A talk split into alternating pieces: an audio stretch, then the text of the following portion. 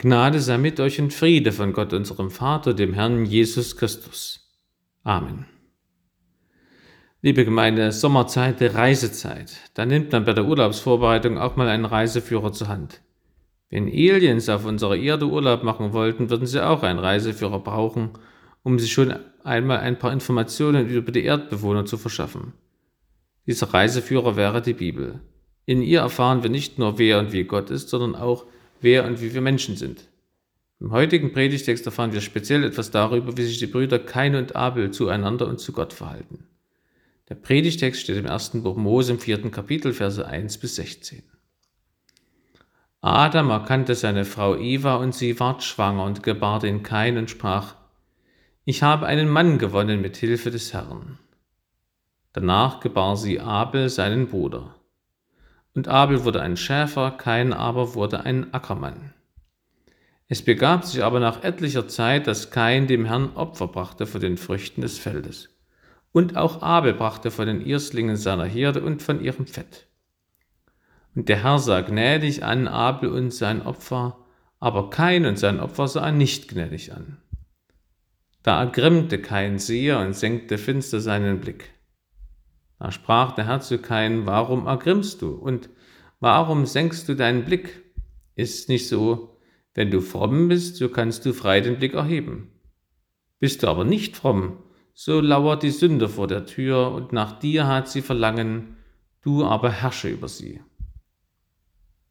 Da sprach Kain zu seinem Bruder Abel, lass uns aufs Feld gehen.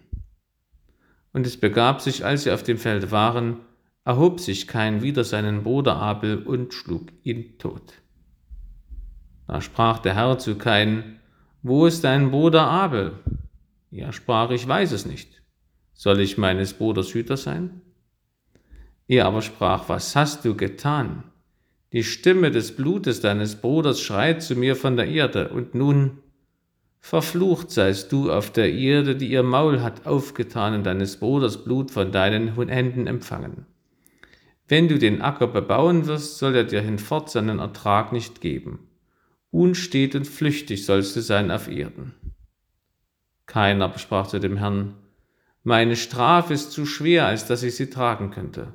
Siehe, du treibst mich heute vom Acker, und ich muss mich vor deinem Angesicht verbergen und muss unstet und flüchtig sein auf Erden. So wird mir es gehen, dass mich totschlägt, wer mich findet. Aber der Herr sprach zu ihm, nein, sondern wer kein Tod schlägt, das soll siebenfältig gerecht werden. Und der Herr machte ein Zeichen an Kain, dass ihn niemand erschlüge, der ihn fände.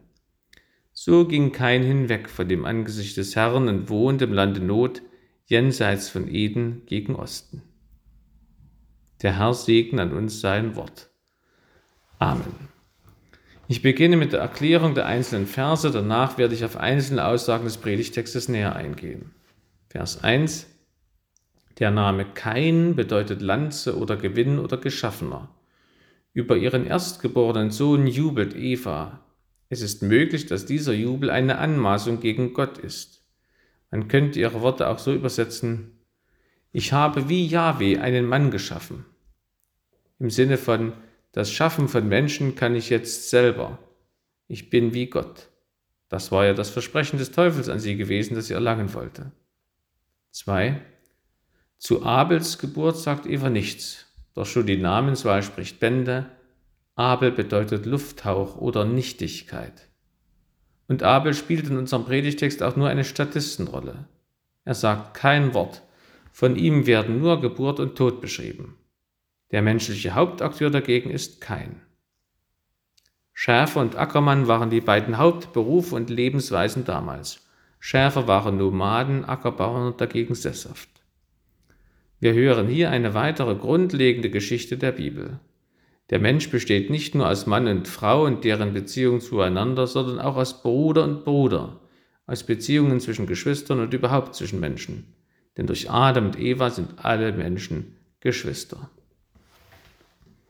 Dieser sachlichen Parallele entsprechen auch die Parallelen im Aufbau der Geschichte. Sowohl in 1. Mose 3 als auch hier in 1. Mose 4 warnt Gott vor der Sünde und er fragt, wo? Wo bist du und wo ist dein Bruder? Und nach der ignorierten Warnung und der Sünde selbst folgt der Schuldspruch. Es endet mit einem Ortswechsel. In Kapitel 3 müssen sie aus dem Garten in dem Land Eden heraus. In Kapitel 4 geht kein aus dem gesamten Land Eden weg. Weg von Gott, jenseits von Eden. 3 und 4 Wir erfahren vom ersten Opfer, das Menschen Yahweh darbringen. Die Beschreibungen der Opfer sind unterschiedlich. Kein bringt einfach Früchte des Feldes. Bei Abel werden zwei zusätzliche Eigenschaften seines Opfers genannt. Von seinen Tieren bringt er erstens die Erstlinge, also die erstgeborenen Tiere. Zweitens bringt er etwas von ihrem Fett. Fett war damals das Wertvollste am Opfer. So kann man sagen, Kain und Abel opferten demselben Gott, aber während Kain das Erstbeste opferte, brachte Abel Yahweh das Erste und das Beste seiner Erträge dar. 4 und 5 Entsprechend unterschiedlich fällt auch die Reaktion Jahwes aus. Gnädig sieht er auf Abels Opfer. Wieso? Weil Abel gerecht war und weil sein Opfer besser war als das von Kain. Das sagt die Bibel. Jesus nennt Abel gerecht. Und im Hebräerbrief heißt es, durch den Glauben hat Abel Gott ein besseres Opfer dargebracht als Kain. Durch den Glauben wurde ihm bezeugt, dass er gerecht sei da Gott selbst es über seinen Gaben bezeugte. Als Jahwe Kains Opfer nicht ansah, also nicht anerkannte, ergrimmte Kain. Diese und seine weiteren Reaktionen zeigen, dass kein Jahwe nicht fürchtete. Kein ergrimmte also. Wörtlich steht da, ihm wurde heiß, deshalb könnte man sagen, sein Zorn entbrannte. Wut auf Gott und auf seinen Bruder. Die Folge davon ist, dass er Gott nicht mehr in die Augen sehen kann, seinem Bruder auch nicht, er senkt den Blick. Ich habe von einer Studie gelesen, die Videos von Mördern untersucht hat. Allen war gemeinsam, dass sie vor ihrer Tat kurz vom Opfer wegguckten. 6. Yahweh kümmert sich um den wütenden Kain wie ein Vater um seinen zornigen Sohn. Er fragt ihn, wie es ihm geht. Yahweh nimmt Anteil. 7. Jahwe ist demütig und sucht den Schulterschluss, das Einvernehmen mit Kain mit den Worten, ist es nicht so? Und dann informiert er den Kain über die Gefahr der Sünde. Fromm kann man einfach mit gut oder Gutes tun übersetzen. Und Jahwe spricht Kain auf seinen finsteren Blick an. Dieser Blick ist ein Hinweis auf die schlechte Haltung von Kain. Und die wiederum ist vor allem das Einfallstor für die schlimmere Sünden. Gott beschreibt die Sünde wie eine Person, die sich den Menschen zur Beute machen will und ihm auflauert. Kein aber soll sich aktiv gegen die Sünde wehren. Kein bekommt jetzt die Folgen des Sündenfalls seiner Eltern zu spüren. Er weiß, was gut und böse ist und muss sich demzufolge gegen das Böse wenden, wenn er ungestraft bleiben will. Und wir werden erfahren, dass kein diese schwere Last, die ihm seine Eltern durch ihre Sünde aufbürdet, nicht tragen will und oder kann. Interessant ist übrigens, dass der Wortlaut sehr ähnlich ist wie in Kapitel 3. Dort sagt Gott zu Eva, Dein Verlangen soll nach deinem Mann sein, aber er soll dein Herr sein. Das Wort Verlangen ist da dasselbe Wort wie hier das Wort Lauern. Das bedeutet, dass Eva nicht Sehnsucht nach Adam hat, sondern dem Adam auflauert, wie die Sünde dem Kain. Und Adam muss über diese Sünde herrschen, wie es hier der Auftrag an Kain ist. 8. Kein antwortet Gott nicht. Er bricht die Kommunikation ab. Stattdessen lebt er mit List und Vorsatz seinen Neid und seinen Zorn aus. Und weil er Gott nicht töten kann, tötet er seinen Bruder. 9.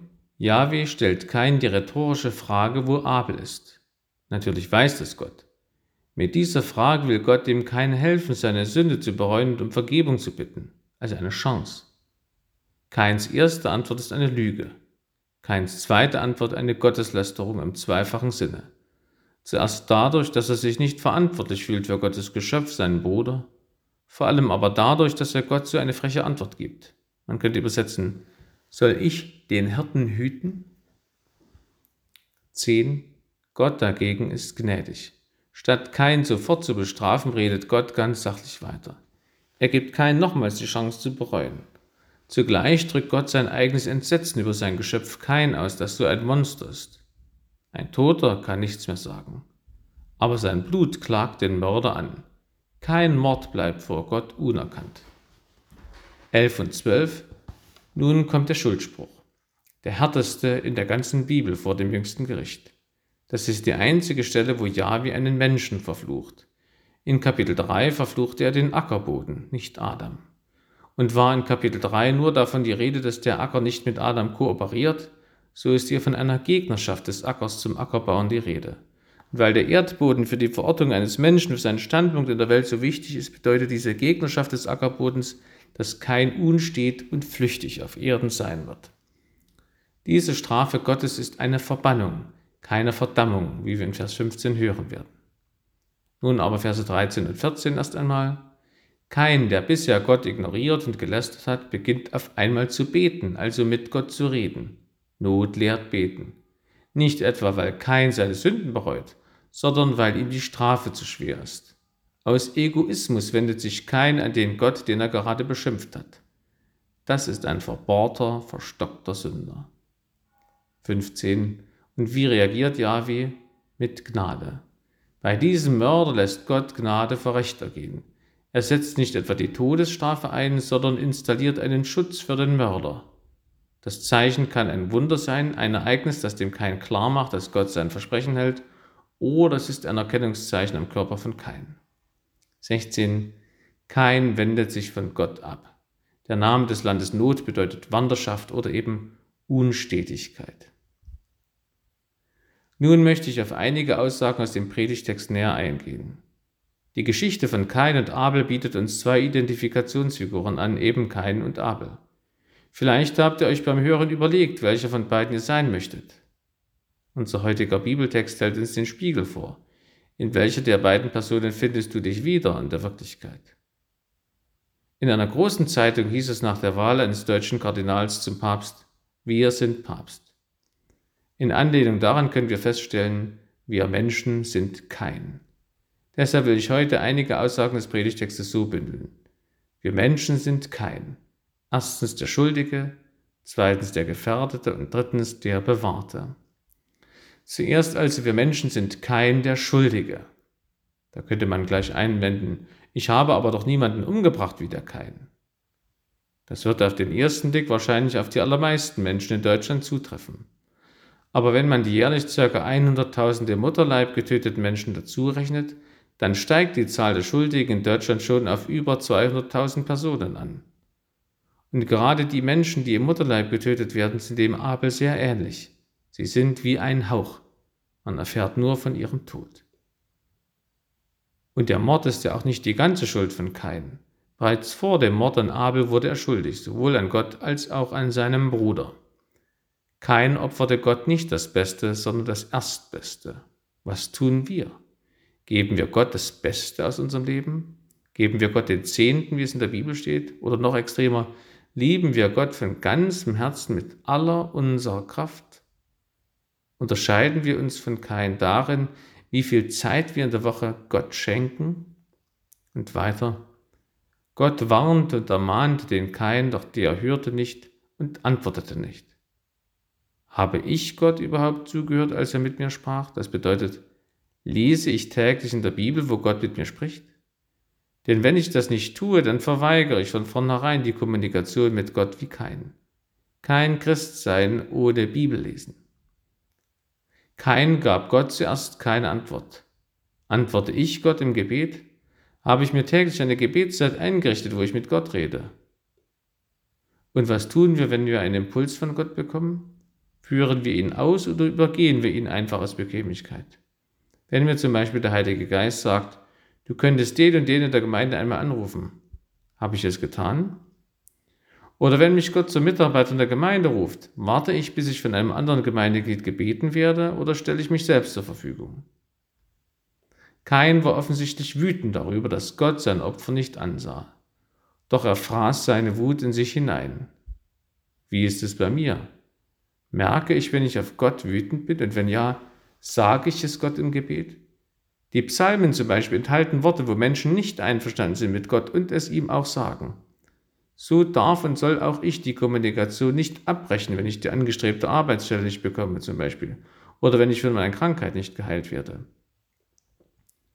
Statt mit Gott über seine Wut zu reden, was keine Sünde ist, staut Kain seine Wut so lange an, bis er Gott lästert, was eine schwere Sünde darstellt. Habe ich diesen Mechanismus erkannt, wirke ich ihm entgegen, indem ich täglich Gott sage, wie es mir geht, auch in Beziehung auf Gott selbst? Kain verhält sich so, als ob die Sünde sein Helfer wäre und Gott sein Feind. Wie ist es bei mir? Kain wurde an Gott schuldig und an seinem Bruder. Das ist die logische Folge davon. Im vorangehenden Kapitel 3 hören wir von der gestörten Beziehung der Menschen zu Gott. Und Gott fragt Adam, wo bist du? Die Folge der gestörten Beziehung zu Gott sind gestörte Beziehungen zu unseren Mitmenschen. Darum geht es in unserem Kapitel. Deshalb fragt Gott hier, wo ist dein Bruder? Wir Menschen sind kein. An uns geht diese Frage also auch, wo sind unsere Mitmenschen? Wie geht es ihnen? Was habe ich ihnen getan an Bösem oder unterlassen an Gutem? Einige der Sünden Keins gegen Gott verübt er genauso auch gegen seinen Bruder. Er redet nicht mit ihm über seinen Ärger. Er will das Problem nicht lösen, sondern er schmiedet Pläne, um nicht das Problem, sondern seinen Bruder aus der Welt zu schaffen. Aber abgesehen davon, dass Mord Sünde ist, erliegt kein auch einem Irrtum. Ursprünglich ärgert er sich ja über Gott, der sein Opfer nicht annimmt. Aber daraus wird Neid auf Abel, dessen Opfer angenommen wird. Und statt Abel um Rat zu fragen, wie man richtig opfert, bringt er ihn um. Miteinander reden ist besser, als sich übereinander zu ärgern.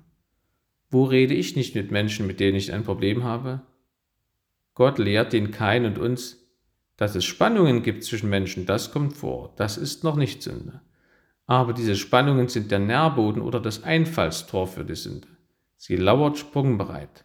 Und ich soll ihr meine Herzenstür nicht aufmachen. Ich soll nicht meinem Ärger Raum geben, sondern einem Gespräch Raum geben mit meinem Nachbarn, der die Treppe nicht so macht, wie ich es für richtig halte. An keinen können wir sehen, dass wir Menschen schuldig sind, auch wenn wir niemanden umgebracht haben. Keins Frage ist zum Sprichwort geworden solle ich meines Bruders Hüter sein?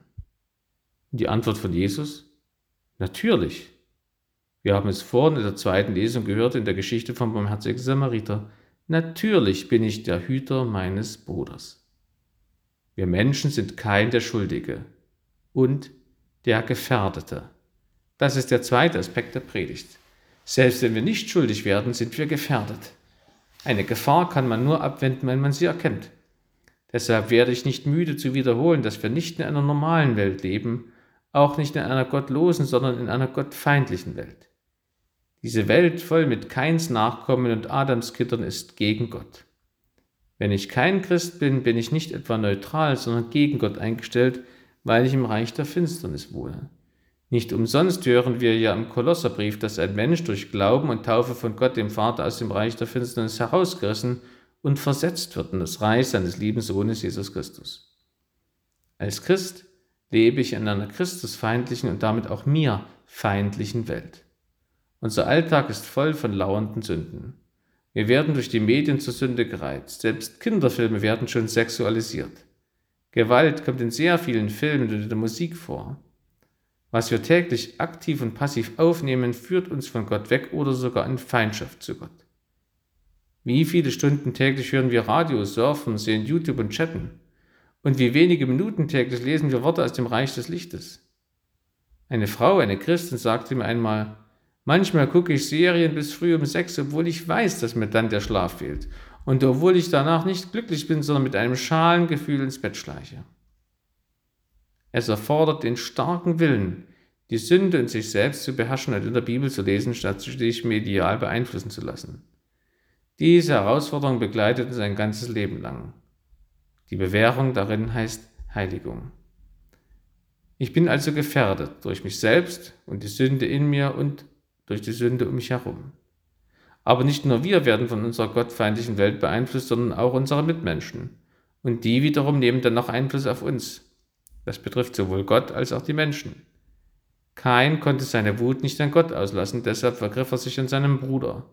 So kann sich der Hass der Menschen auf Gott auch an den Christen entladen, weil sie Gott nichts anhaben können. Christen in der Christenverfolgung erleiden das schmerzlich. Aber auch wir müssen uns darauf gefasst machen. Ich habe gelesen und gehört, dass man das zum Beispiel auch auf dem Marsch des Lebens in Berlin erleben kann. Kain hatte nach seinem Mord Angst, dass andere genauso handeln wie er und ihn totschlagen. Argumentativ hatte er ihnen nichts entgegenzusetzen. Wieso sollten andere Menschen nicht genauso an ihm handeln wie er an seinem Bruder? Wenn wir uns durch den Heiligen Geist selbst ein wenig kennen, dann ahnen wir, wie viel Gefahr uns von unseren Mitmenschen droht und dass sie deswegen kein Deut schlechter sind als wir selbst. Ein Sprichwort greift das auf, was ich selber denke und tue, das traue ich auch dem anderen zu. Jesus Christus formuliert dagegen ganz anders, alles, was ihr wollt, was euch die Leute tun sollen, das tut ihnen auch.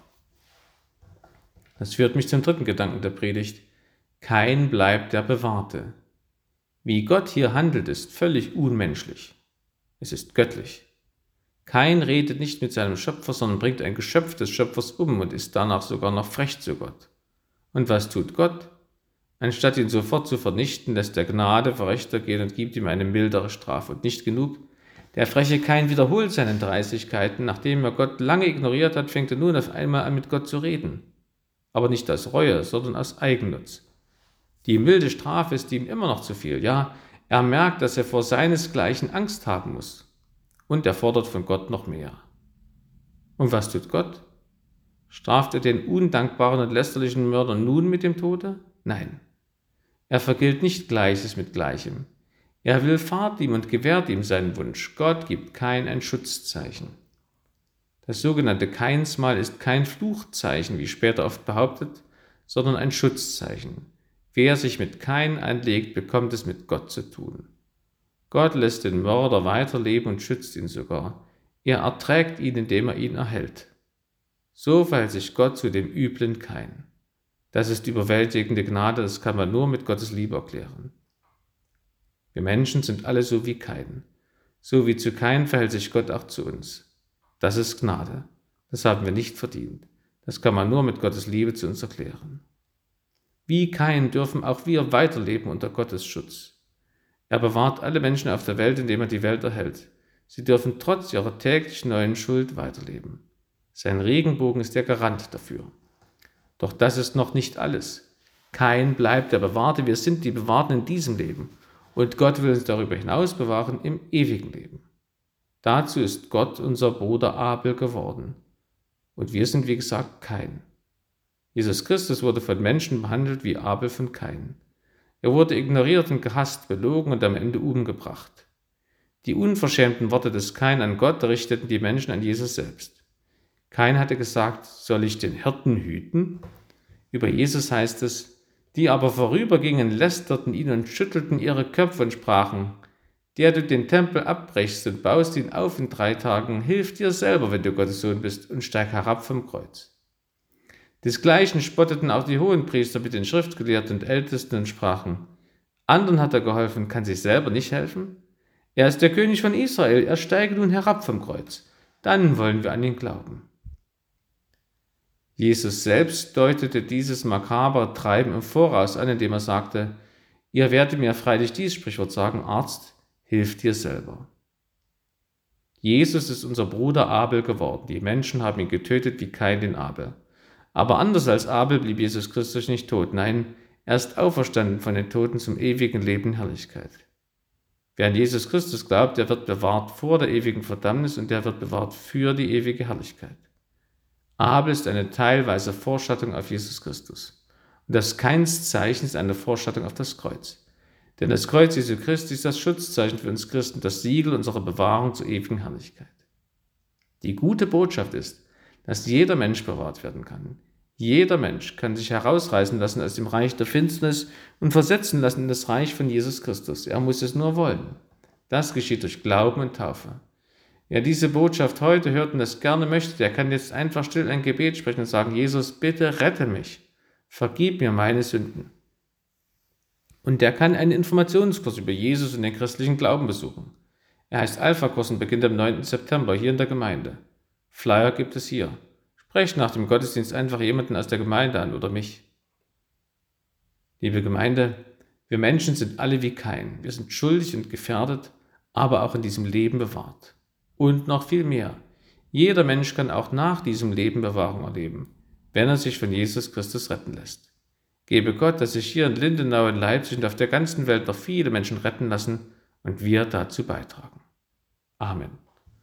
Und der Friede Gottes, der höher ist als alle Vernunft, der bewahre eure Herzen und Sinne in Christo Jesu. Amen.